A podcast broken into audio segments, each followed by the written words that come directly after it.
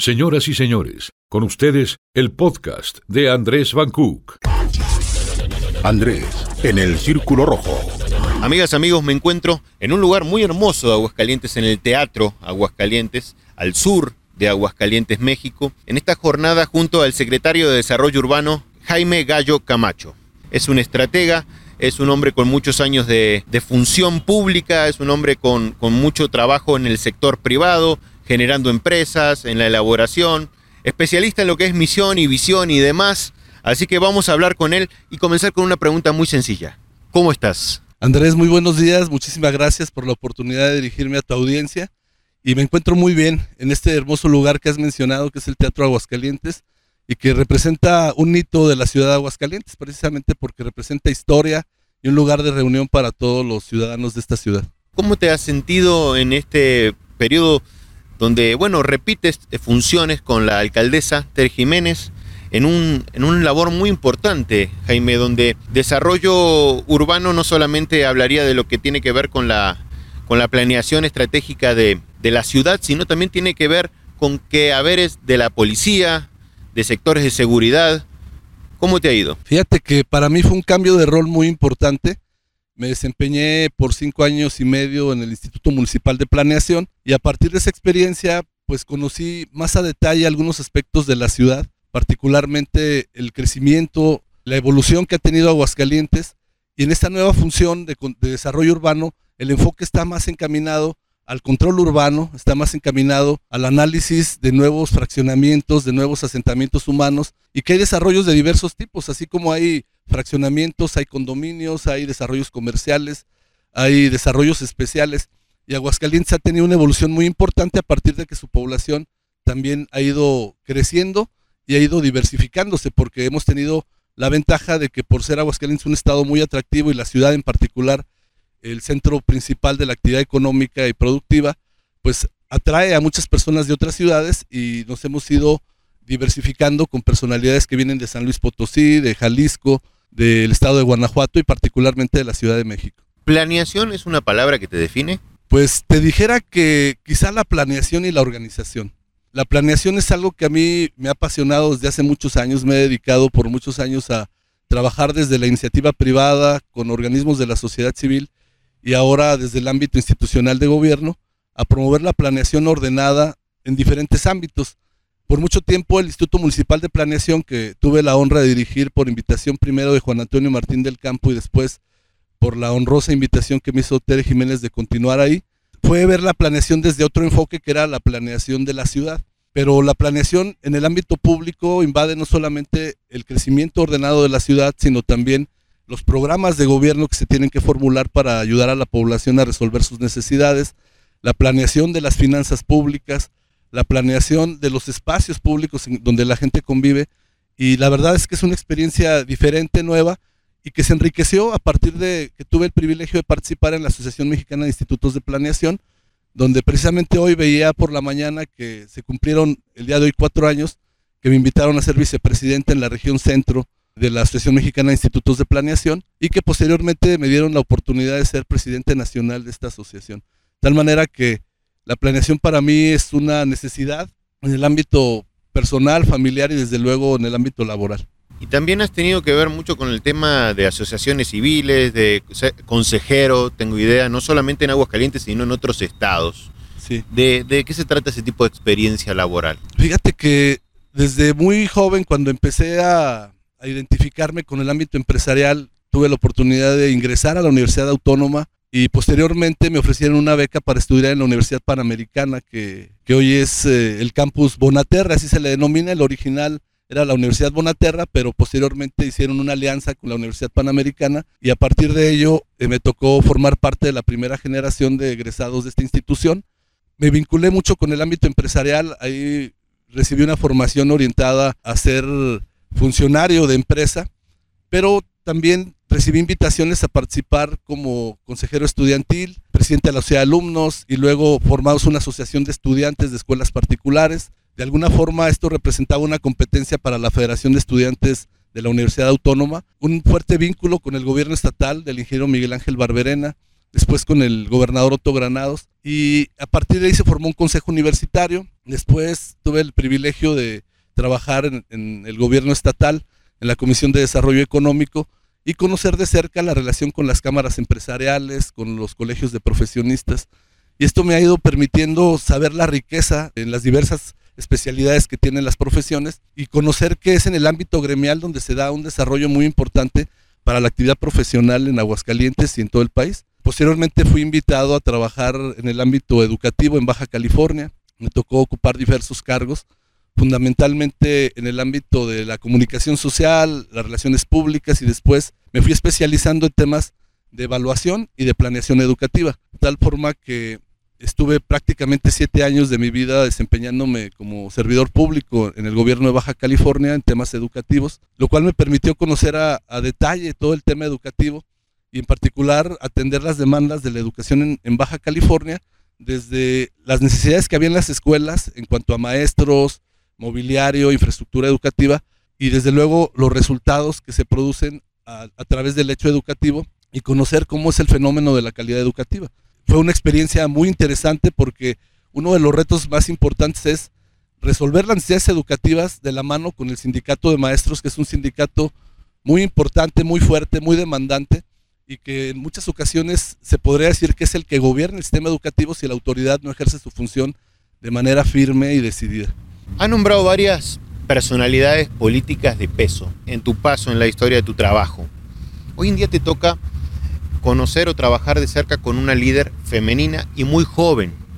Quisiera un análisis tuyo de cómo es haber encontrado esos, digamos, tiburones que estás hablando tan renombrados de la política quizás mexicana más conservadora en muchos casos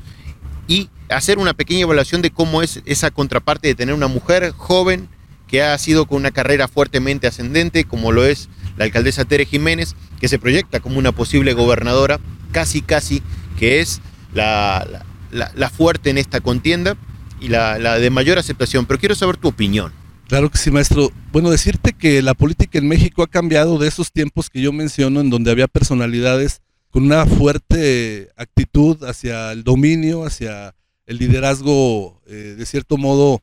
autoritario, como se, menciona mucho de los políticos de la vieja guardia. El ingeniero Barberena era un hombre de origen eh, formado en la escuela naval, un militar de carrera, un hombre muy enérgico, con mucha sensibilidad, que le interesaba mucho tener relación y trato con los jóvenes y por ello es que conviví y aprendí de él pues muchos aspectos que tienen que ver con la política. Después tratar con un estadista como lo fue Otto Granados, un hombre que tiene una visión muy importante en el ámbito global, pero particularmente gobernó Aguascalientes de una forma exitosa a partir de que le dio una proyección internacional y le dio mucha solidez al, ámbito técnico, al ámbito de la organización del gobierno como como un facilitador para la actividad empresarial y para el desarrollo social de Aguascalientes. Desde luego, conocer de cerca y convivir con Felipe González, con quien tengo una amistad personal y con quien he convivido con su familia desde hace muchos años, porque mi padre es abarrotero, bueno, ya, ya se retiró de la actividad productiva, pero mi padre fue abarrotero y tuvo mucha relación con el, con el sector abarrotero y así fue como conocimos a Felipe González. Y ver cómo su liderazgo era un liderazgo carismático, un liderazgo basado fundamentalmente en las relaciones sociales y basado también en buscar las mejores prácticas y la eficiencia a partir de una relación entre el gobierno y la sociedad que generara un vínculo productivo. Posteriormente, reconocer a Luis Armando Reynoso Femat como un hombre que trajo una proyección distinta. Aguascalientes mantuvo el ritmo del crecimiento económico, quizá tuvo también una proyección diferente a la que se motivaba en Aguascalientes, basada en el orden, en que Aguascalientes siempre había sido un estado modelo y quizá una prueba piloto para muchas experiencias nacionales, internacionales. Y Luis Armando Reynoso trajo un nuevo auge basado en darle proyección a aspectos como la Feria Nacional de San Marcos, las inversiones, la infraestructura pública y quizá algo que desafortunadamente no se ha valorado suficientemente del gobierno de Luis Armando Reynoso ha sido esta relación que tuvo con los municipios porque yo recuerdo mucho que se establecieron hitos urbanos en cada municipio, particularmente en el acceso de cada municipio se hicieron avenidas amplias, eh, grandes jardines y monumentos que le dieran mayor dignidad desde la entrada a cada municipio. Ahora pues Martín Orozco, que además de haber sido mi compañero en la universidad, pues ha sido un gobernante que buscó en dos ocasiones la candidatura y que a pesar de muchas dificultades logró ser gobernador y que hoy está tratando de dar continuidad a las buenas prácticas y poniendo su sello distintivo de una mayor cercanía con los ciudadanos. Estos ejemplos que he comentado contrastan mucho con el estilo, el liderazgo y la forma de gobernar de Tere Jiménez. Quizá una de las principales cualidades de Tere Jiménez, que es mi actual jefa y amiga, que es una mujer muy carismática, con una gran sensibilidad, alguien que escucha a todos los sectores y a todas las personas que de alguna manera influyen en la sociedad, desde la persona más sencilla en las comunidades hasta la persona más importante en el ámbito productivo, empresarial y de gobierno, y que una de sus grandes características es que tiene puentes de comunicación con todas las personas que pueden influir para que haya un mejor Aguascalientes. Tal manera que yo le agradezco mucho a Tere que me haya permitido iniciar con ella en este proyecto en, el que ella, después de haber sido legisladora federal, se propuso ser presidenta municipal. Y una de las principales características que yo le reconozco a Tere es que es una mujer muy tenaz. Prácticamente todo lo que se propone lo logra y eso mismo nos transmite a nosotros. Y una frase que yo le recuerdo mucho a ella es, a mí no me cuenten historias, a mí díganme cómo le van a hacer para dar resultados. Porque siendo yo una joven y habiéndome apoyado en ustedes, que son personas que tienen una amplia experiencia, lo que espero es que, siendo ustedes quienes saben, me ayuden a concretar los objetivos que nos hemos propuesto juntos. Y una segunda frase que también eh, me llama poderosamente la atención de su forma de trabajo es, quizá yo no los busque mucho, quizá yo no esté frecuentemente requiriéndolos para estar trabajando eh, en reuniones y que me estén informando los estaré llamando para que trabajemos de manera coordinada. Y si no los busco es porque tengo plena confianza en el trabajo que ustedes realizan. Preocúpense cuando los busque porque es muy probable que algo no esté bien o que algo no esté funcionando y a partir de ello es que les estoy llamando porque quizá quiero que hagan algo diferente a lo que están haciendo. Y Tere es alguien que además de ser poca en palabras porque ella no es de grandes discursos ni de y de expresar eh, mensajes muy largos, es de, de, ideas muy concretas, pero sobre todo de resultados. En ese sentido, yo expreso mi admiración, mi respeto y el reconocimiento a Tere porque una mujer que en corto tiempo eh, que se ha desempeñado en la vida pública ha logrado consolidar un liderazgo muy importante y sin duda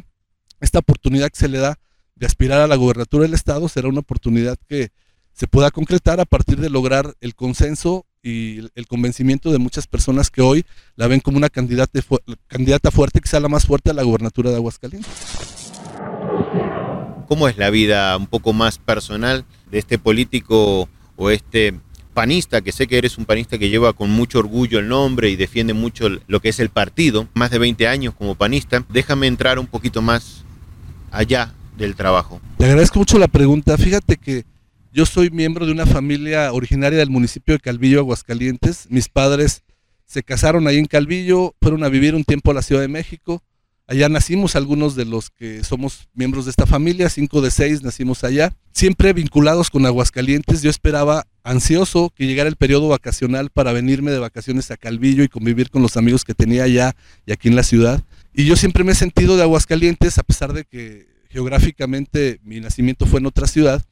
pero siempre el sentido, la cultura, la convivencia ha sido con Aguascalientes y con su gente. Eh, mis padres siempre nos educaron en la cultura del esfuerzo y la dedicación. Mi padre nos decía siempre, hijos estudien porque quizá la única herencia que les pueda dejar será el estudio y los valores que hayamos formado en ustedes. A partir de eso es que nos, propusimos ser una familia eh, que estuviera integrada por eh, hermanos que convivieran intensamente, que se integraran a las actividades que los papás promovían y de una familia ampliada donde también del lado de mi padre y del lado de mi madre hemos tenido periodos muy importantes de convivencia con nuestros primos, tíos, los abuelos. Y te podría decir que eso también me dio la posibilidad de visualizar el formar una familia. Eh, mi esposa y yo proyectáramos los valores que habíamos recibido. Y entonces a mi esposa la conocí yo siendo mi compañera en la universidad quiero comentar una anécdota que me ha marcado porque cayó en mis manos un libro. Yo para entonces, cuando entré a la universidad, ya había tenido dos novias, chicas que habían sido mis compañeras en la preparatoria, noviazgos que no prosperaron porque estábamos muy chicos, no entendíamos claramente qué era el noviazgo. Recién entré a la universidad y pasando unos meses me di cuenta que había que conocer un poco más, entender un poco más de, del por qué y para qué el noviazgo. Y entonces cayó en, en mis manos un libro que hacía referencia a, decía tres trampas en el noviazgo. Eh, leí el libro y me di cuenta que la mejor forma de elegir a la persona con la que pretendes formar una familia es a partir de un análisis razonado de las cualidades de la otra persona, porque en la relación diaria muchas de las ocasiones encontramos cualidades que nos distraen y producen un fenómeno que conocemos como enamoramiento, que consiste en poner un velo que impide a la persona ver la realidad en, en el otro ser. Entonces identifiqué que este libro pues daba consejos muy importantes para reconocer a la persona que era la más adecuada para formar una familia, para compartir la vida. Y entonces entre las recomendaciones que daba este libro era, en primer lugar, la atracción física no representa la garantía de que esta relación pueda permanecer para toda la vida y pueda garantizar el que pueda haber una convivencia armónica y un, una comunidad de ideales que te permitan formar una familia y que ésta trascienda en el tiempo. La segunda circunstancia es que el enamoramiento muchas veces impide ver a la otra persona de manera clara y forma una imagen idealizada. Entonces, por eso es muy importante antes de enamorarse de una persona, primero conocer sus cualidades, los intereses comunes y a partir de ello ir formulando un plan que te permita integrar una relación para toda la vida. Y en tercer lugar, ya una vez que conociste a la persona indicada, pues esta relación de cercanía, de afecto, muchas veces de atracción física va a derivar en el, en el enamoramiento, pero una vez habiendo identificado las virtudes y cualidades de la otra persona, te va a permitir que la relación trascienda. Y así fue como elegí a mi, a, a mi novia, que posteriormente ha sido mi esposa y que hace unos días cumplimos ya 24 años de casados y que tenemos el privilegio de contar con cinco hijos, que cada uno de ellos es un proyecto para nosotros de trascendencia, porque queremos que sean buenas personas y les queremos dejar al mundo personas de bien, que se integren a la comunidad, pero que sobre todo sean respetuosas, que convivan de manera eh, inteligente, pero sobre todo proactiva con toda su comunidad. Te pido nada más que le dejes un mensaje a cada uno de tus hijos con su nombre y a tu señora para que quede como una cápsula del tiempo si te tocara en algún momento seguir adelante todo lo que tiene que ver con los proyectos políticos, de, de cargos públicos, van a ver a su papá en un momento pre, un pequeño mensaje solo para ellos. Esa es tu cámara. Bueno, a Pati, mi esposa, decirle que estoy muy agradecido con ella por el, trabajo que ha hecho conmigo, la solidaridad, la familia que hemos formado, por el amor que le ha puesto a nuestra relación, pero sobre todo la dedicación y el empeño en la formación de nuestros hijos. También quiero dirigirme a María Fernanda, la mayor de mis hijos, eh, quien ha sido sumamente inquieta, es eh, el reflejo de su padre, nos identificamos mucho porque ella es una persona que le gusta mucho viajar, convivir, llevar una fuerte relación social con muchas personas y que es una eh, persona que está dedicada al servicio a los demás. A José Pablo, que es una persona muy estructurada. Eh, José Pablo, Marifer tiene 22, José Pablo tiene 19, está estudiando ingeniería, es un hombre muy formal, muy estructurado, muy disciplinado, cumplido en todos sus quehaceres, eh, un, muy dedicado a la familia, dedicado a la relación con sus amigos, deportista en extremo, y decirle que qué bueno que sea alguien con esa personalidad porque nos ayuda a generar un equilibrio en la familia. A César Andrés, que es eh, alguien muy parecido a los rasgos de mi familia, sociable, inquieto, deportista, un poco introvertido, pero también con muchas inquietudes en el ámbito deportivo y profesional. Decirle que, que es eh, alguien que integra muy bien el, equipo dentro de la familia porque pues es el discreto, pero también bromista y que nos ayuda mucho a mantener la alegría en la familia. A María José, que es introvertida y es el, el vivo ejemplo de la familia de mi esposa, discretos, prudentes, eh, responsables, dedicados, y que para nosotros fue un proyecto de vida pensado en alguien que tiene grandes cualidades artísticas y que espero que la vida le dé la oportunidad de destacar en cada una de las cosas que ella decida desempeñarse como persona y como profesionista. Eh, y Sara Mariana, que es la más pequeña, y con ella platico una anécdota que cuando decidimos mi esposa y yo invitarla al mundo, eh, teníamos la inquietud de que iba a ser alguien diferente a los demás porque había nacido en un contexto distinto, estábamos previos a la elección de Martín Orozco y recuerdo que me preguntaban mucho que, qué iba a pasar, de que cómo se iba a llamar, y yo decía que si Martín ganaba, le íbamos a llamar Victoria, y que si Martín perdía, le íbamos a llamar Consuelo. Gracias a Dios le pusimos a la Mariana, pero es una mujer inquieta, tiene 10 años, es, es una extraordinaria organizadora de actividades, entusiasta y muy comprometida también en el ámbito familiar y es muchas veces quien, quien provoca la integración entre nosotros. Entonces, decirles que mi compromiso es con ustedes, que mi mejor proyecto de vida es formar una familia y que haré en todo lo que me toque hacer por Aguascalientes, que mi familia sea un reflejo de lo que queremos hacer para la ciudad. Vamos a entrar al tema de que se vienen proyecciones de muchos aspirantes a la alcaldía en Aguascalientes.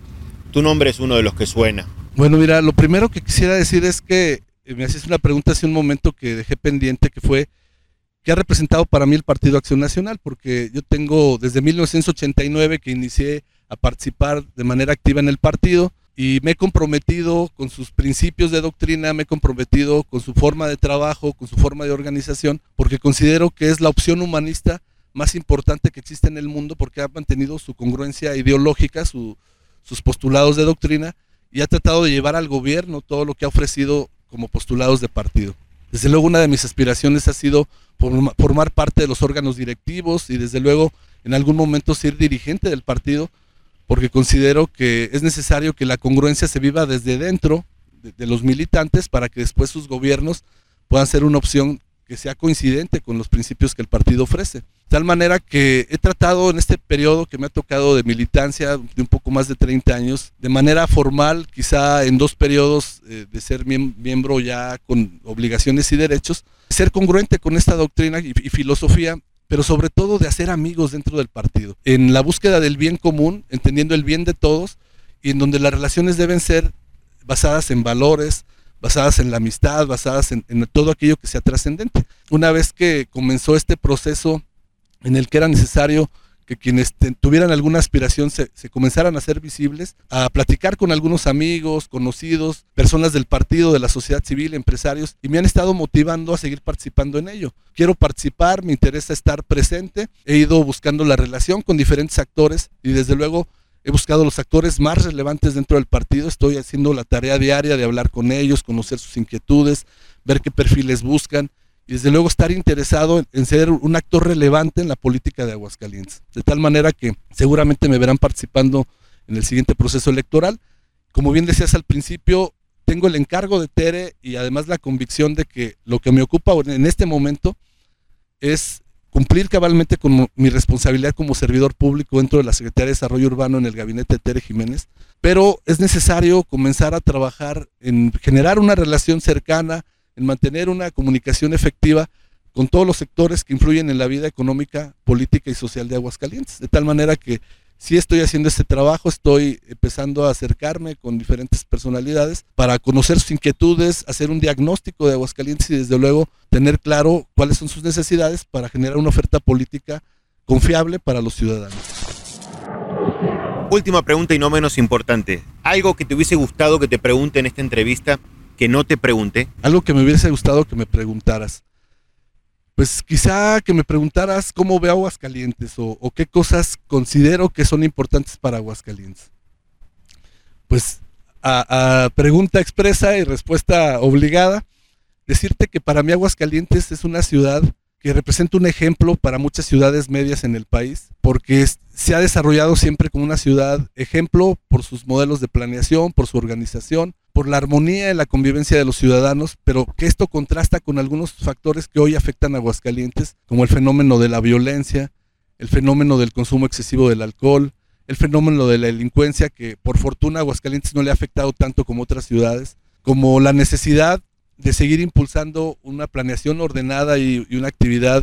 eh, basada en, la convivencia entre los, entre los habitantes. Prácticamente el 70% del equipamiento de la ciudad, y cuando me refiero a equipamiento me refiero a parques, escuelas, hospitales, espacios públicos, centros culturales, etcétera, están al interior del primer anillo de circunvalación. Aguascalientes ha sido característico porque se ha ido desarrollando de forma ordenada a partir de anillos periféricos. En este momento ya son tres anillos periféricos, pero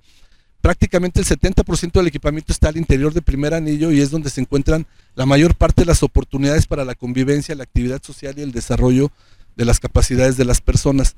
Y contrasta mucho con lo que se vive al oriente de la ciudad, donde se encuentra casi la mitad de la población, el 48% de la población está en el oriente de la ciudad, donde solo está el 8% del equipamiento del total de la ciudad. Por ello el esfuerzo que hay que hacer es buscar que Aguascalientes sea una ciudad más densamente poblada en las zonas donde ya hay equipamiento. Esto implica que probamos el desarrollo de la vivienda vertical y de los desarrollos mixtos al interior del primer anillo y desde luego ir logrando un mejor equipamiento hacia el oriente, que es precisamente donde está hoy la población escolar, que serán los habitantes de las próximas generaciones en esa zona. Y es donde tenemos que concentrar las oportunidades y el desarrollo de esta ciudad que aspira a seguir siendo una ciudad modelo a partir de, de, las oportunidades que ofrece a sus habitantes. Entonces, considero que Aguascalientes tiene grandes retos. Quizá hoy la preocupación más importante de los ciudadanos es la seguridad pública y hacia allá tenemos que definir estrategias eficaces, pero sobre todo cómo mejorar la convivencia y la relación entre los ciudadanos para ofrecer mejores alternativas de vida y una mejor oportunidad para el desarrollo de todos. Con un sí y un no, ¿crees que habrá algún día un cuarto anillo? Sí, sin duda. Próximamente podemos estar hablando de eso con el secretario de Desarrollo Urbano para que nos informe más. Claro que sí, Andrés. Muchísimas gracias por la oportunidad de dirigirme a tu audiencia. Desde luego, siempre es un privilegio poder comentar contigo estos temas de relevancia para Aguascalientes. Muchísimas gracias, Jaime. Gracias a ti, muy amable. Muy buen día.